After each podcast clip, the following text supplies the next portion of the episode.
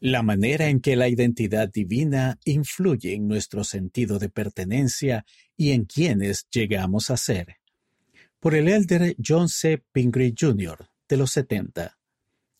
Al priorizar nuestra relación con Dios y nuestro discipulado para con Jesucristo, hallaremos gozo en nuestra identidad divina, obtendremos un sentido de pertenencia perdurable y finalmente alcanzaremos nuestro potencial divino. La American Psychological Association, Asociación Estadounidense de Psicología, define el sentido de pertenencia como el sentimiento de ser aceptado y aprobado por un grupo. Lamentablemente, no todos gozamos del sentido de pertenencia y a veces tratamos de amoldarnos para ser aceptados. Todos queremos encajar, explica la psiquiatra británica Joanna Cannon. A fin de lograrlo, a menudo presentamos versiones ligeramente diferentes de quienes somos, dependiendo del entorno y de las personas en cuya compañía estemos. Quizás tengamos varias versiones de nosotros mismos, en el trabajo, en casa o incluso en línea. Es importante señalar que hay una diferencia entre encajar y pertenecer. Brené Brown, investigadora y autora estadounidense, observó, encajar y pertenecer no son lo mismo. De hecho, el encajar es una de las mayores barreras para pertenecer. Encajar tiene que ver con evaluar la situación y llegar a ser quien se tiene que ser a fin de ser aceptado. Pertenecer, por otro lado, no requiere que cambiemos quienes somos, requiere que seamos quienes somos. Conocer nuestra identidad divina es esencial para tener un sentido de pertenencia. De lo contrario, dedicaremos nuestro tiempo y esfuerzos a amoldarnos para hallar aceptación en lugares que no respetan nuestra naturaleza eterna, ni están en armonía con ella. Además, el escoger dónde pertenecer puede conducir a cambios en nuestros valores y comportamientos a medida que nos ajustamos a las reglas y normas del grupo. Con el tiempo, el escoger dónde pertenecer influye en quienes llegamos a ser. En resumen, el aceptar nuestra identidad divina influye en dónde deseamos pertenecer y el lugar de pertenencia que escojamos nos lleva a quienes llegamos a ser con el tiempo. Identidad divina. Todos vivimos con Dios en la vida preterrenal. Fuimos creados a su imagen, varón y hembra. Él preparó un plan para que lleguemos a ser como Él. Su plan de felicidad implicaba que viniéramos a la tierra para obtener un cuerpo físico obtener conocimiento y finalmente regresar a nuestro hogar celestial para vivir con Él en gozo eterno. Dios reveló, Esta es mi obra y mi gloria, llevar a cabo la inmortalidad y la vida eterna del hombre. Aunque parezca increíble, nosotros somos su obra y su gloria. Aquello nos indica el inmenso valor e importancia que tenemos para Él. Dados los miles de millones de habitantes de la Tierra, a algunas personas les puede resultar difícil aceptar que Dios nos tenga presentes de manera individual. Testifico que Él nos conoce a cada uno de nosotros y que también está al tanto de lo que hacemos, dónde estamos e incluso de los pensamientos e intenciones de nuestro corazón. No solo estamos contados para Dios, sino que también nos ama de manera perfecta.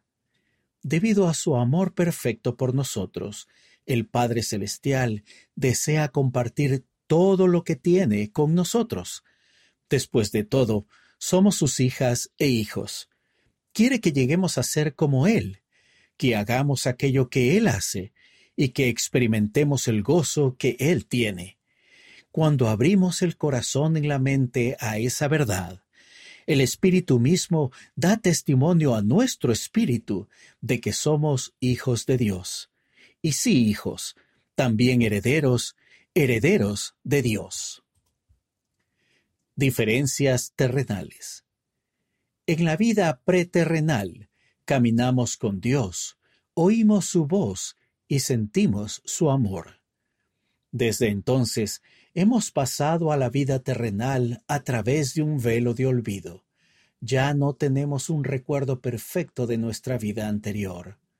Las condiciones de este entorno terrenal hacen que sea más difícil percibir nuestra naturaleza divina y el sentido de pertenencia que disfrutábamos en nuestro hogar celestial.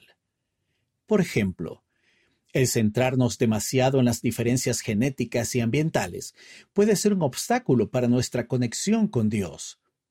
El adversario intenta aprovechar esas diferencias para apartarnos de nuestro linaje divino en común los demás nos encasillan o etiquetan y, a veces, incluso nosotros adoptamos esas etiquetas. No hay nada inherentemente malo en identificarse con los demás en función de las características terrenales. De hecho, muchos de nosotros hallamos gozo y recibimos apoyo de personas con características y experiencias similares. Sin embargo, cuando olvidamos nuestra identidad esencial como hijos de Dios, podemos comenzar a temer o a desconfiar de quienes son diferentes de nosotros o a sentirnos superiores a ellos. Esas actitudes a menudo conducen a la división, a la discriminación e incluso a la destrucción. Cuando recordamos nuestro legado divino, nuestra diversidad aporta belleza y riqueza a la vida. Nos vemos como hermanos y hermanas a pesar de nuestras diferencias. Llegamos a respetarnos y a aprender unos de otros. Nos esforzamos por generar circunstancias de apoyo para que los demás sientan que pertenecen, especialmente cuando sus características y experiencias difieren de las nuestras sentimos gratitud hacia Dios por la diversidad de sus creaciones. Si bien la genética y el ambiente influyen en nuestra experiencia en la vida terrenal, no nos definen. Somos hijos de Dios con el potencial de llegar a ser semejantes a Él. Pertenencia por medio de Jesucristo. Sabiendo que afrontaríamos desafíos significativos en la vida terrenal, Dios preparó y envió a su Hijo Jesucristo para ayudarnos a superar esos obstáculos. Cristo ofrece ayudarnos a restablecer la estrecha relación que teníamos con Dios en la vida preterrenal. Como Él explicó, Yo soy el camino, y la verdad y la vida. Nadie viene al Padre sino por mí. Cristo siempre está dispuesto a ayudarnos le pertenecemos a Él y anhela que vengamos a Él. En sus propias palabras, el Salvador promete, Venid a mí con íntegro propósito de corazón, y yo os recibiré. Entonces, ¿cómo venimos a Cristo con íntegro propósito de corazón? En primer lugar, lo aceptamos como nuestro Salvador y Redentor. Reconocemos la grandeza de Dios, nuestro estado perdido y caído, y nuestra dependencia absoluta de Jesucristo para ser salvos. Deseamos que se nos conozca por su nombre, y queremos ser sus discípulos todo el resto de nuestros días. En segundo lugar, venimos a Cristo con íntegro propósito de corazón al hacer y guardar convenios sagrados con Dios. Los convenios se hacen mediante las ordenanzas de salvación y exaltación del Evangelio de Jesucristo que se efectúan por la autoridad del sacerdocio. El hacer y guardar convenios no solo nos une a Dios y a su Hijo, sino que también nos conecta unos con otros. Hace algunos años estaba de visita en Costa Rica con mi familia y asistimos a la reunión sacramental en una unidad local de la iglesia. Cuando entramos, varios de los miembros nos dieron una afectuosa bienvenida. Durante la reunión, cantamos el himno sacramental con la pequeña congregación. Observamos a los presbíteros preparar la Santa Cena y luego escuchamos mientras recitaban las oraciones sacramentales. Cuando se nos repartieron el pan y el agua, me sentí conmovido por el amor de Dios por cada uno de esos hermanos que guardan sus convenios, al igual que nosotros. No los había conocido antes de esa reunión, pero sentía unidad y afinidad con ellos, pues todos habíamos hecho las mismas promesas a Dios y estábamos esforzándonos por cumplirlas. Cuando hacemos convenios sagrados con Dios y nos esforzamos por guardarlos, comenzamos a experimentar un sentido de pertenencia mayor que el que se puede lograr mediante la afiliación a cualquier grupo terrenal o temporal. Ya no somos extranjeros ni advenedizos, sino conciudadanos con los santos y miembros de la familia de Dios. Reconozco que algunos de nosotros, debido a las circunstancias terrenales, no tendremos la oportunidad de recibir todas las ordenanzas y hacer todos los convenios en esta vida terrenal. En tales casos, Dios nos pide que hagamos cuanto podamos para hacer y guardar los convenios que sí podamos hacer. Luego promete darnos la oportunidad de recibir todas las ordenanzas y convenios que falten en la vida venidera. Él hará posible que recibamos todas las bendiciones que tiene para sus hijos. Llegar a ser como el Padre Celestial y Jesucristo.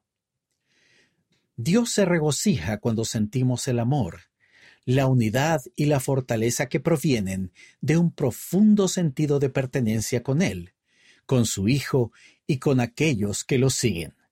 No obstante, Él tiene planes mucho más grandes para nosotros.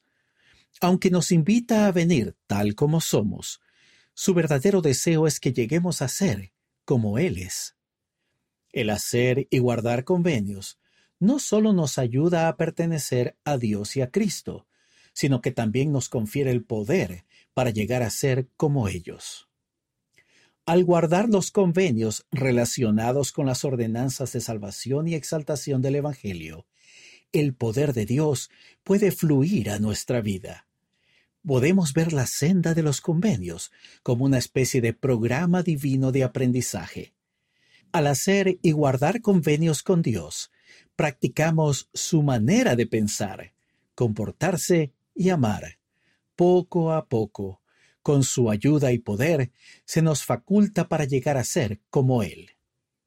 Dios anhela que nos unamos a Él y a su Hijo para llevar a cabo la inmortalidad y la vida eterna del hombre. Él nos ha dado a cada uno de nosotros un tiempo en esta tierra, dones espirituales y el albedrío, para que los usemos al servicio de los demás. Somos sus hijos e hijas, y Él tiene una obra importante para nosotros. A fin de ser eficaces en su obra, tenemos que estar más pendientes de nuestro entorno y aprender a poner a Dios en primer lugar y, a menudo, a poner las necesidades de los demás por encima de las nuestras. El centrarse en los demás requiere sacrificio personal pero también añade más significado a nuestra vida y nos brinda gran gozo. Al participar en la obra de Dios, no solo encajamos como miembros de un grupo, más bien nos convertimos en verdaderos copartícipes con Dios y con su Hijo Jesucristo. No hay sentimiento mayor que el de saber que Dios nos tiene la confianza suficiente para obrar por medio de nosotros a fin de brindar la vida eterna a los demás. Tres invitaciones. Para concluir, extiendo tres invitaciones que pueden ayudarnos a obtener un gozoso y perdurable sentido de identidad y pertenencia y permitirnos alcanzar nuestro potencial divino. 1. Los invito a que demos prioridad a nuestra identidad divina como hijas e hijos de Dios. Eso significa que basamos nuestra valía individual en nuestro linaje divino. Procuramos cultivar nuestra relación con Dios mediante la oración y el estudio de las Escrituras, la observancia del día de reposo y la adoración en el templo, y cualquier otra actividad que invite al Santo Espíritu a nuestra vida y fortalezca nuestra conexión con Él. Dejamos que Dios prevalezca en nuestra vida. 2. Los invito a que aceptemos a Jesucristo como nuestro Salvador y a que pongamos nuestro discipulado para con Él por encima de otras consideraciones. Eso significa que tomamos su nombre sobre nosotros y que deseamos que se nos conozca como sus seguidores. Procuramos tener acceso a su perdón y su fortaleza a diario. Hacemos convenios y los guardamos. Nos esforzamos por llegar a ser como Él. 3. Los invito a que participemos en la obra de Dios al ayudar a los demás a venir a Cristo y obtener la vida eterna.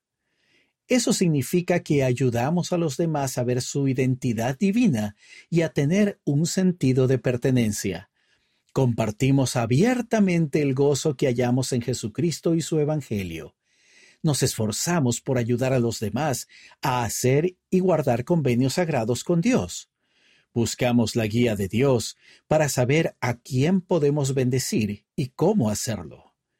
Les prometo que al priorizar nuestra relación con Dios y nuestro discipulado para con Jesucristo, hallaremos gozo en nuestra identidad divina. Obtendremos un sentido de pertenencia perdurable y finalmente alcanzaremos nuestro potencial divino. Tomado del discurso Divine Identity, Becoming and Belonging, pronunciado en un devocional de la Universidad Brigham Young, Hawaii, 25 de mayo de 2022. Los poderes del cielo. Las ordenanzas de salvación y exaltación que se administran en la Iglesia restaurada del Señor son mucho más que rituales o representaciones simbólicas. Más bien, ellas constituyen canales autorizados por medio de los cuales pueden fluir las bendiciones y los poderes del cielo en la vida de cada persona. Elder David A. Bednar, del Quórum de los Doce Apóstoles, siempre retendréis la remisión de vuestros pecados. Liaona, mayo de 2016, página 60. El Señor tiene en mente mucho más. El Señor tiene en mente mucho más planificado para ustedes de lo que ustedes tienen en mente para sí mismos. A medida que lo amen y guarden sus mandamientos, pueden recibir grandes galardones, incluso alcanzar logros inimaginables. Russell M. Nelson, presidente de la Iglesia de Jesucristo de los Santos de los Últimos Días. Accomplishing the Impossible What God Does, What We Can Do, 2015, página 147.